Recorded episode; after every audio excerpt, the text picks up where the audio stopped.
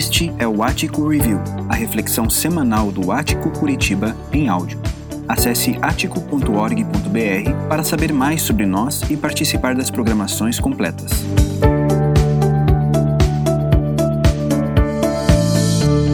Se eu morrer, morre comigo um certo modo de ver, disse o poeta. Um poeta é só isso, um certo modo de ver. O diabo é que de tanto ver a gente banaliza o olhar. Vê, não vendo.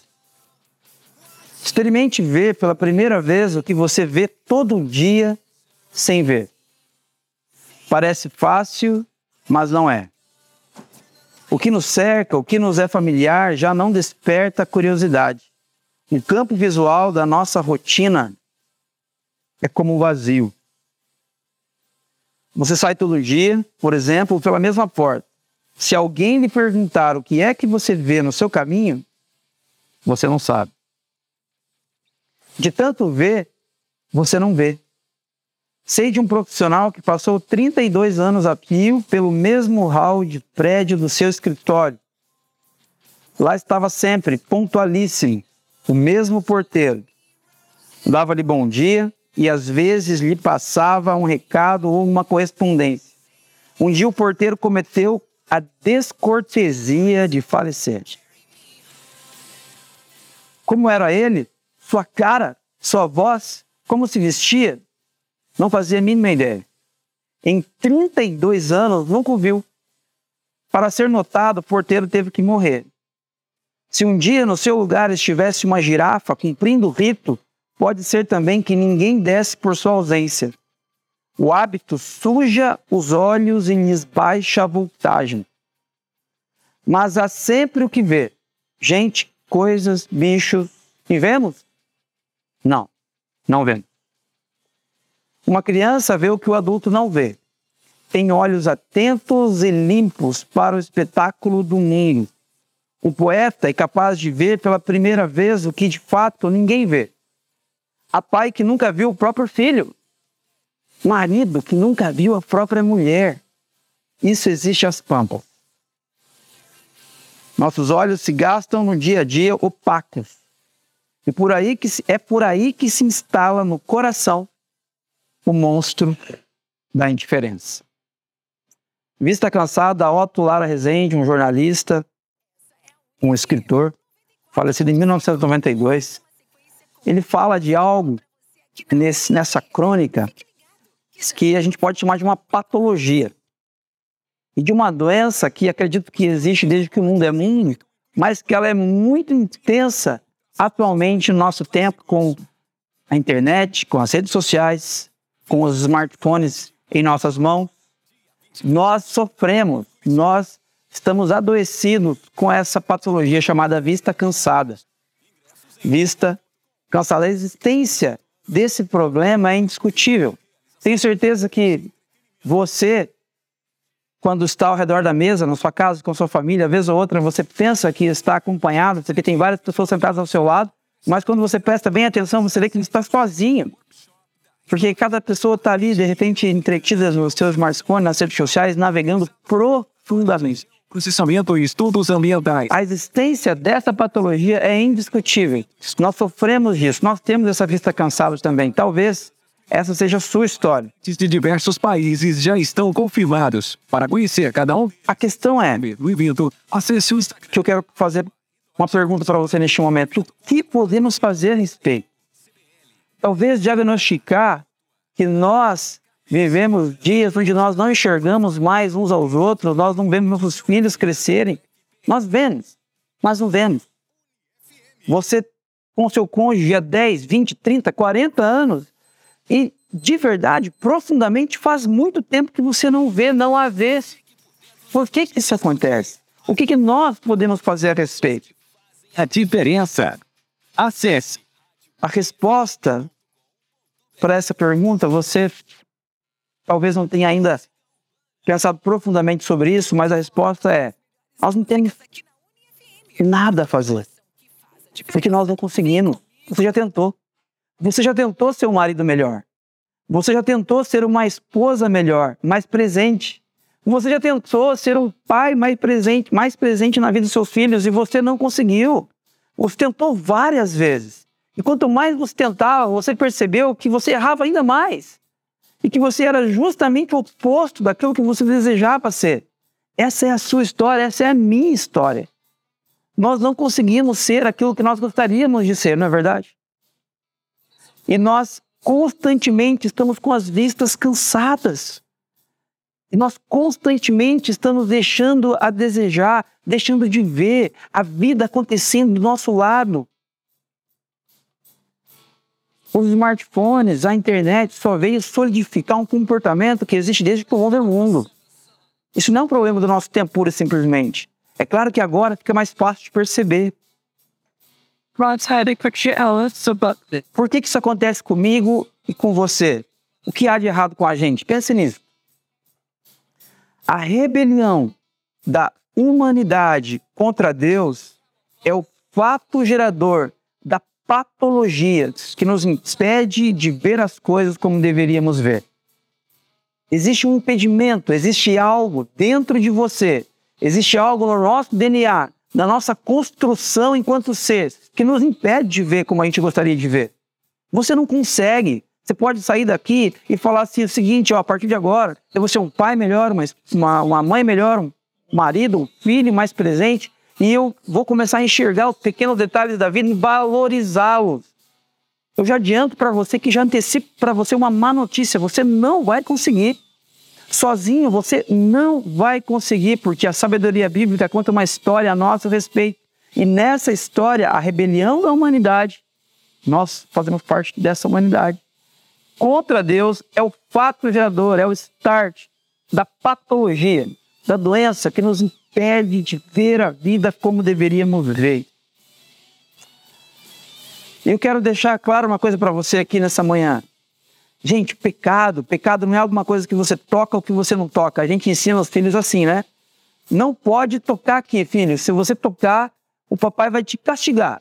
Você vai tomar três tapinhas na mão, você vai ficar sem televisão, vai ficar sem celular, você vai ficar sem aquele passeio que o papai tinha prometido para você. A gente trata assim. Se a criança não fizer, ok, não errou. Não é assim que a gente faz? O pecado não é assim. Pecado é uma condição.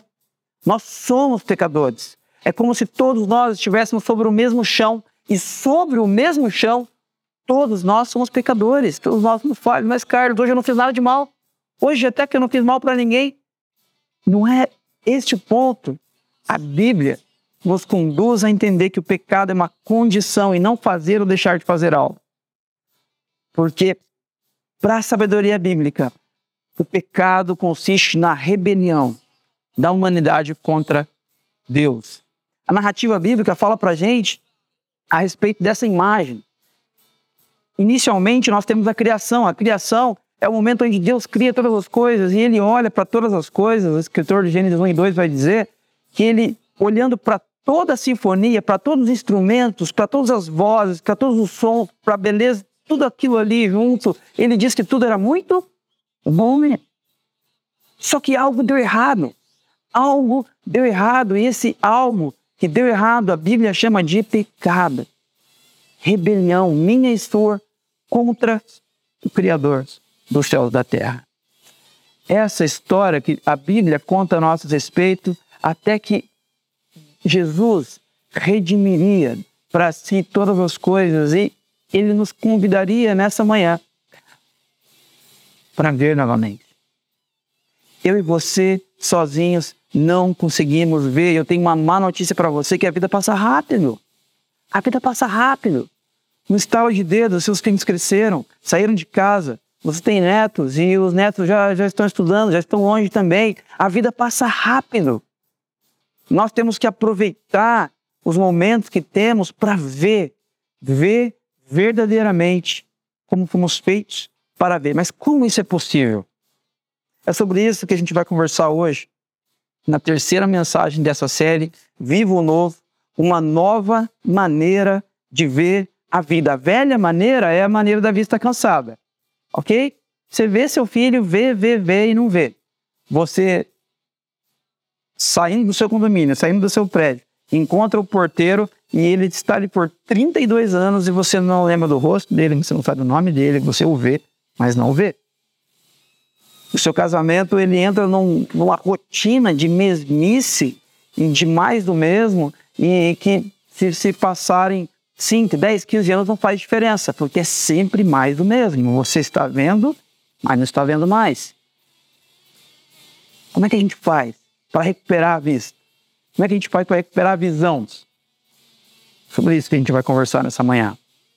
Eu quero, para a gente conversar sobre isso, eu quero convidar você a olhar comigo para uma, uma narrativa no Evangelho de Lucas que fala para a gente de uma história entre Jesus e alguém muito difícil, alguém muito, muito complicado.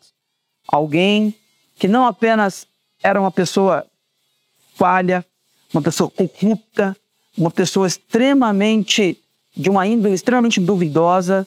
Não apenas isso, mas ela chefiava pessoas de índole duvidosa também. Então ele era o chefe daqueles que eram a escória de uma sociedade se nós pensarmos em valores morais. Numa régua de uma sociedade saudável, esse homem de quem a gente vai falar hoje, ele é o pior cenário. Dentre os piores, ele é o pior. Nós estamos falando de Zaqueu. Zaqueu, um homem que era o chefe dos publicanos. Quem eram os publicanos nos tempos de Jesus? Nós, nós falamos na semana passada sobre a história de Levi. Levi era um publicano. Publicanos eram os coletores de impostos da época. Zaqueu não era apenas um publicano, ele era o chefe daquela gangue toda. Tá?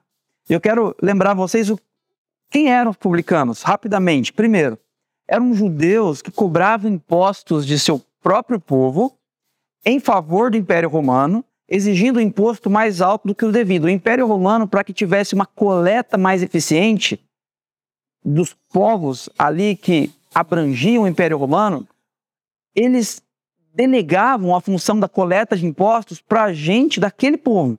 Então eles delegavam para os próprios judeus que coletassem impostos dos judeus de forma mais eficiente. E quem dos judeus se propôs a fazer esse tipo de trabalho? Os publicanos. Por quê? Porque eles amavam dinheiro. Eram pessoas que amavam dinheiro, pessoas que queriam se envolver com isso porque de alguma forma poderiam ter algum tipo de benefício financeiro. Então, esses são os publicanos. Judeus que cobravam duros impostos em seu próprio povo, em favor de quem? Do Império Romano, que oprimia a nação de Israel. Quem eram os publicanos? Os publicanos estavam em uma profissão aberta à desonestidade e à opressão do próximo. Porque o Império Romano não se importava. Imagine só que o imposto é 5. Se o publicano entra na sua casa e cobra 15, mas ele passa cinco certinho para o Império Romano, para o Império Romano não interessa. Está tudo bem. Eles têm o que eles queriam e o publicano, coletor de impostos, poderia cobrar a mais como bem quisesse, em desfavor de gente vulnerável, de gente pobre, de gente que estava sofrendo. Quem eram os publicanos? Eram considerados traidores da nação de Israel. Gente, o povo de Israel sofria em função da opressão do Império Romano. Esses publicanos, eles batiam na casa, eles não batiam gentilmente. Eles arrombavam as portas e eles perguntavam a respeito do tributo, a respeito do imposto. E se aquele morador da casa não tivesse condições de pagar o imposto, eles entravam e iam revirar a dispensa. E eles levariam o que tivesse lá. E se não tivesse nada na dispensa, eles levariam o filho mais novo para trabalhar até que a dívida fosse paga. Quem eram os algozes? Quem trabalhava? Quem agiam de forma violenta em direção aos judeus? Outros judeus, os publicanos, coletores de impostos. Eles eram odiados em toda a nação de Israel. Um publicano era odiado. Um chefe dos publicanos, então, era evitado, odiado não era uma pessoa desejável em se estar presente. Zaqueu, ele não era apenas o chefe dos publicanos no sentido administrativo, mas com certeza era uma pessoa muito, muito, muito rica, de muitas posses.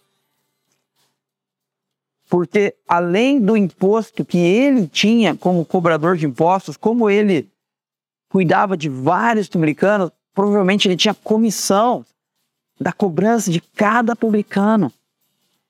Zaqueu tinha muito dinheiro, muitas posses, uma situação financeira privilegiada para a época. Mas a riqueza de Zaqueu existia às custas do fraco, às custas da opressão dos vulneráveis. Zaqueu, ele não via as pessoas ao seu redor. Zaqueu, ele não via que o que ele estava fazendo, ele estava fazendo em desfavor das pessoas frágeis. Zaqueu não percebia, ele estava completamente cego. Zaqueu estava com a vista cansada. Impossível de ser transformadas. Não era apenas Zaqueu cair na real e mudar de vida, não, gente, porque quem sofre de vista cansada não sabe que sofre de vista cansada. Se você chega aqui nessa manhã e você acompanhou comigo a leitura da crônica do Vista Cansada do Otto de Lara Rezende, você talvez diga, não, eu não eu percebo as pessoas do meu lado. O problema é que quando a gente está com essa doença, a gente não sabe que está. A gente acha que vê e não vê. A gente acha que percebe e não percebe. Se nós estamos com a vista cansada aqui nessa manhã, a minha oração é que Jesus devolva a visão para nós. Que nós passemos a ver o outro, o simples, o cotidiano. Muitas vezes nós pedimos para Deus grandes coisas. Deus, precisamos da sua intervenção. Fulano da minha família está doente, ou ciclano, amigo meu, está passando por uma situação muito difícil profissional financeira, e aí a gente ora e pede. Mas eu quero dizer para você que o privilégio de percebermos a vida na simplicidade, de você enxergar sua esposa, seu esposo, seus filhos de novo, pode ser uma bênção muito grande na sua história. Quero convidar você a olhar comigo para o Evangelho de Lucas, capítulo 19, quando a gente entra de fato nessa história. Aqui, na nova versão internacional, NVI, você fique à vontade se você quiser abrir ou acessar seu smartphone numa tradução da sua preferência. Capítulo 19, do verso 1 em diante, o texto diz assim: Jesus entrou em Jericó e atravessava a cidade. Havia ali um homem rico chamado Zaqueu, chefe dos publicanos. É interessante que o narrador Lucas, minucioso, ele coloca que ele é o chefe dos publicanos e ele é rico. Gente, num relato bíblico, quando o narrador diz que alguém é rico, é porque essa pessoa é muito rica. É verdadeiramente rica, completamente é, fora dos padrões da época. Zaqueu, um homem rico, chefe dos publicanos. O texto continua. Ele, Zaqueu, queria ver quem era Jesus. Mas sendo de pequena estatura, não o conseguia, por causa da multidão. Gente, Presta atenção nisso. Lucas não conta pra gente que Zaqueu está doente e ele precisa de uma cura. Não conta pra gente que ele é cego e quer tornar a ver, como é a história do cego Bartimeu, por exemplo. O texto não conta pra gente que Zaqueu estava com lepra e precisava ser curado. O texto não diz pra gente que Zaqueu queria ir até Jesus porque tinha uma filha doente e ela precisava ser curada. Não. Zaqueu simplesmente quer ver Jesus. Ele simplesmente quer ter uma experiência de ver quem é esse tal de Jesus, de quem as pessoas tanto falam. Jesus deveria ser uma pessoa extremamente famosa nesse momento, no, no boca a boca ali em Jericó. Tem um homem assim, assim assado, ele está fazendo e acontecendo em Jerusalém, na, na, na, na redondeza, e você já ouviu falar nele? Você já viu esse tal de Jesus? Isaqueu, ele ouve falar desse Jesus, e ele então quer ver quem é Jesus. A impressão que eu tenho, gente, é que Zaqueu vivia uma vida de constante busca por sentido, por significado. Talvez ele queria participar de vários cursos para se tornar uma pessoa mais capaz dentro da área dele. Talvez ele viajasse muito para ver diferentes lugares, para provar diferentes comidas, diferentes pratos, sabores. Talvez ele quisesse ter vários tipos de experiências diferentes, porque ele tinha essa ânsia por conhecer mais, esse desejo por ir além, por saber mais coisas. So, ele quer ver quem é esse tal de Jesus. E essa expressão ver aqui, essa palavrinha queria, que eu deixei aqui destacada, ela está num, num tempo no grego que é o tempo imperfeito, que expressa a ideia de continuidade. Zetel. A ideia é que não é que Zaqueu quis ver Jesus ali pontualmente, ah, ele está passando aqui. Não, Zaqueu continuamente queria ver. Zaqueu continuamente buscava ver. Zaqueu continuamente tentava encontrar algo, ele procurava com insistência. Sabe o quê? Ver. O negócio de Zaqueu não é ver Jesus especificamente. Zaqueu ele quer ver, ele quer sentido para essa história. Ele tem dinheiro, ele tem posses, ele teve experiências que o pessoal da época dele provavelmente não teve. Zaqueu era uma pessoa privilegiada, mas ainda assim insistentemente, ele quer ver. Zaqueu está com a vista cansada. Quem está com a vista cansada não sabe que está doente. O texto prossegue, versículo 14, versículo 4. Assim, o que ele faz? Ele quer ver, insistentemente. Ele procura ver. O que ele faz? Então, ele corre adiante. Para a época, gente, um homem, um homem que fosse respeitado naquela sociedade, especialmente um publicano, especialmente o chefe dos publicanos, jamais correria em público. Porque isso seria uma vergonha em função das vestimentas, isso seria algo impensado para a época. O que ele faz? Ele corre adiante da multidão, ele sobe numa figueira brava, uma árvore que era fácil de ser escalada, para ver Jesus. Foi Jesus ia passar por ali. É interessante que Zaqueu ele faz o que estava ao seu alcance. Ele faz aquilo que ele poderia fazer, ele se expõe, ele corre o risco de passar por algo ridículo. Mas mesmo assim, ele faz isso por quê? Porque ele quer ver Jesus. Ele não sabe que está cego, ele não sabe que tem a vista cansada. Ele quer sentido para a sua história. Eu não sei como você tem vivido, tem desenvolvido a sua espiritualidade. Eu não sei como você tem se relacionado com seu cônjuge, com seus filhos, com seus familiares, amigos, no seu ambiente de trabalho. E talvez você seja uma pessoa que esteja procurando em diferentes lugares significado para a tua história. Em leituras de livros, em treinamentos, em workshops, em palestras, em cursos via internet, em ganhar mais dinheiro, em trabalhar mais. E então você encontrar sentido para sua história, olhe para a história de Zaqueu e perceba. Zaqueu está fazendo a parte dele. Ele está, ele pagou aqui, ó, nesse correio aqui, ele pagou um curso caríssimo com um coach famoso. Ele está tentando ver.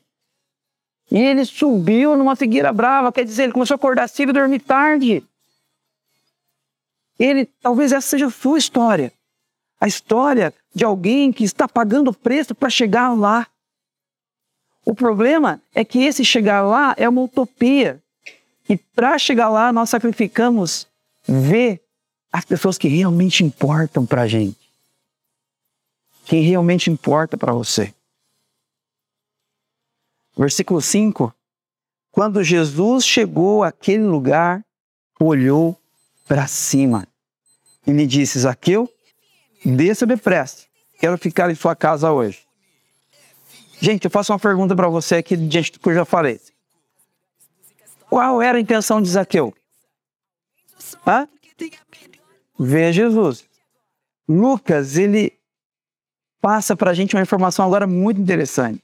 quando Jesus, quando eles se encontram ali em proximidade, com uma certa proximidade, quem vê quem? É Jesus quem vê Zaqueu. Não é Zaqueu quem vê Jesus. É Jesus quem olha para cima e nada é por acaso aqui nesse relato.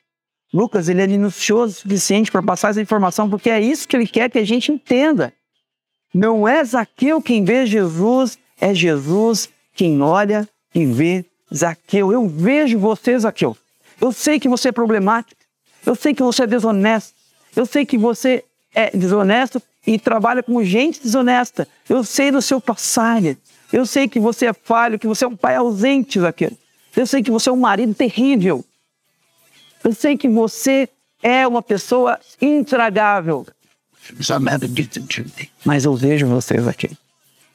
Desça depressa. Eu quero ficar na sua casa hoje. Gente, o judeu, ele não comeria com um publicano. Num restaurante, assim. Ele não se sentaria na mesma mesa que um publicano. Quanto mais entrar na casa de um publicano. É que Jesus está fazendo é um escândalo.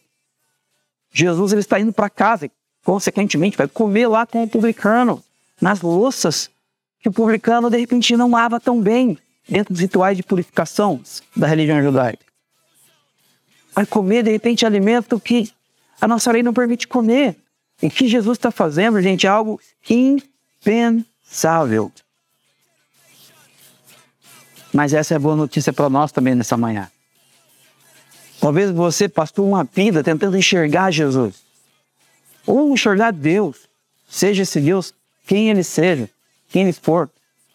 Talvez você passou a sua vida buscando na religião ou fora da religião sentido para a sua existência. Tentando ver mais, tentando entender mais. A má notícia que eu tenho para você é que você não vai encontrar. É Jesus que encontra você. É Ele que vê você. A boa notícia é que não depende de você. Jesus o vê. Zaqueu merecia ser visto? Definitivamente não.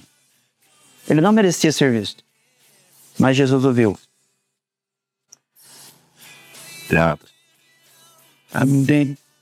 Desça, eu vou para sua casa. Eu não sei como você lida com isso no seu coração, na sua mente se você tem visto as pessoas ao seu redor ou não.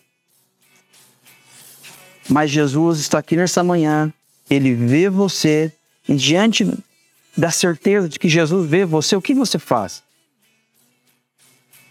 O que você faz? O que Zaqueu fez? Então, ele desceu rapidamente e o recebeu com alegria. Interessante. Visto por Jesus, Zaqueu desce rapidamente daquela figueira brava e o texto já fala que ele recebeu com alegria Jesus. Já foram caminhando para casa de Zaqueu, vamos para casa, vamos fazer um negocinho lá, um almoço, um jantar, vai ficar tudo bem. E Zaqueu já vai caminhando com Jesus. Mas olha o que o texto diz: todo o povo viu isso e começou a se queixar. Ele, Jesus, se hospedou na casa de um pecador pecador, entre aspas, aqui, porque o publicano, gente, ele era equiparado a, ao pior cenário de gente naquele contexto. O que Jesus está fazendo é impensável. É interessante que eu comecei esse texto mostrando para você que Zaqueu queria ver. Jesus o viu em cima da figueira brava e pediu para que ele descesse. O povo agora viu e a gente não percebeu ainda, Lucas contando para a gente que Zaqueu viu alguma coisa. Ele não disse para a gente que Zaqueu viu, e essa ausência ela é intencional da parte de Lucas. Zaqueu ainda não viu. Não viu. Como é que a gente faz para saber se ele viu? E essa era uma pergunta que provavelmente estava no coração, na mente desse povo aqui. Será que Zaqueu vai enfim ver quais são as consequências desse questionamento. Será que Zaqueu vai enfim parar de oprimir o povo fraco? Será que Zaqueu vai enfim se tornar um marido melhor para sua esposa, um pai melhor para seus filhos, um amigo mais leal? Será que enfim Zaqueu vai ter a vida transformada? Porque ou ele vai continuar mentindo? Ou será que essa é mais uma mentira de Zaqueu? Será que assim como ele mentiu a vida toda para toda essa sociedade, ele vai mentir hoje também para esse Jesus aí que não conhece a história de Zaqueu muito bem? Essa é a pergunta que ecoa na mente, nos corações desse povo que está indignado com a ação de Jesus. A resposta vem no verso 8. Mas Zaqueu levantou-se e disse ao Senhor: Olha, Senhor, estou dando a metade dos meus bens aos pobres, e se de alguém extorquir alguma coisa, devolverei quatro vezes mais. É interessante que essa conversa parece que ela já acontece dentro da casa de Zaqueu. O texto não fala que ele sabe do burburinho do, do povo lá fora, dizendo: Puxa, onde já se viu Jesus se hospedar na casa de um pecador? O texto não fala que Zaqueu tem consciência disso. Fato é que ele passou a ver. Zaqueu foi curado da vista cansada. Como é que eu sei disso, gente? Porque do começo ao fim desse texto, você pode depois conferir na sua casa melhor, se você quiser. Capítulo 19, versos 1 a 10. Em nenhum momento Lucas conta que Zaqueu viu. Mas ele. Claro que ele viu, obviamente. Ele estava com Jesus e ele caminhou com Jesus até a casa deles. Mas o texto não diz que Zaqueu viu. Mas eu posso concluir que ele viu sim. E como é que eu sei que ele viu?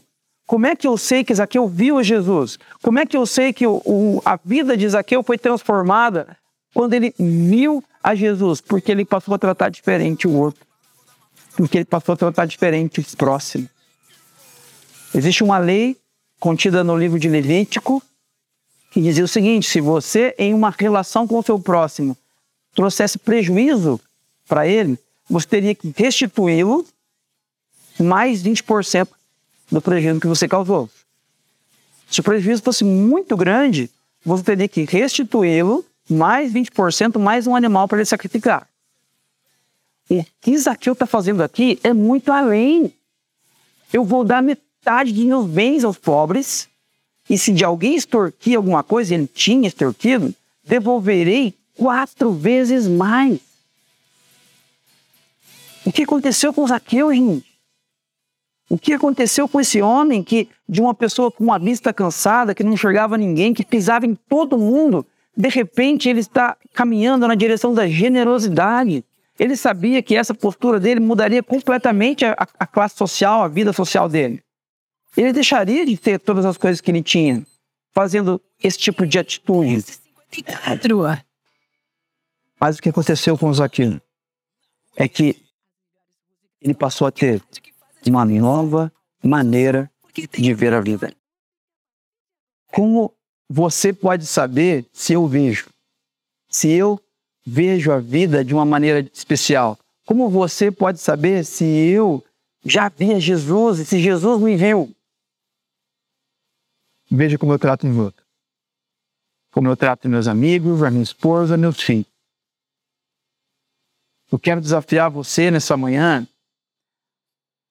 a iniciar uma reflexão acerca de uma espiritualidade encarnada. Muitas vezes nós pensamos que a espiritualidade é você fechar os olhos, de repente sentar naquela posição como que é nós? Em, assim que você senta, a perna tem uma expressão, né? Lotus. E aí você junta as mãos e você, ou então você faz um, um gesto assim de concentração e você acha que espiritualidade é isso.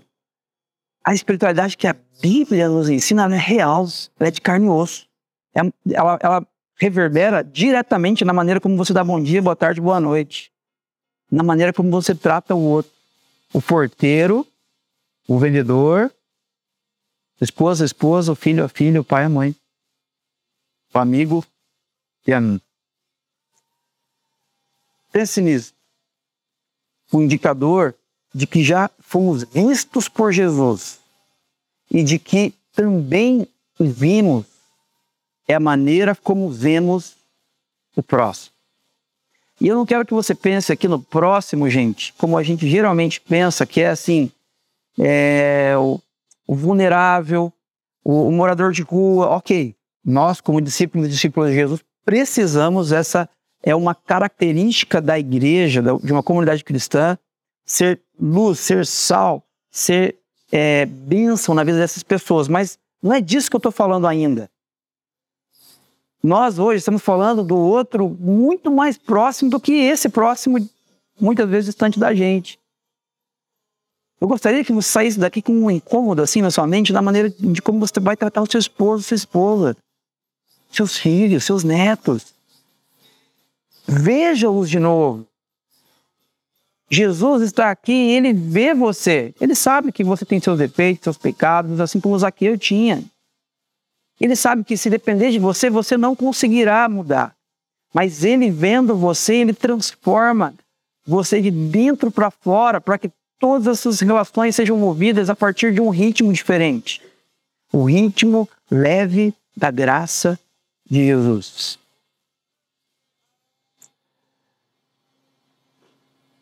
Ainda, versículo 9 e 10, para fechar, Jesus lhe disse: Hoje houve salvação nesta casa, porque este homem também é filho de Abraão.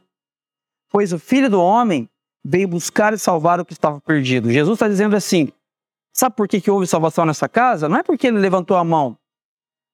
As comunidades cristãs ao longo da história entendem que aceitar a Jesus, aí eu perguntar aqui quem quer aceitar Jesus, aí alguém levanta a mão, eu faço uma oração para que essa pessoa aceite Jesus. Isso não é aceitar Jesus.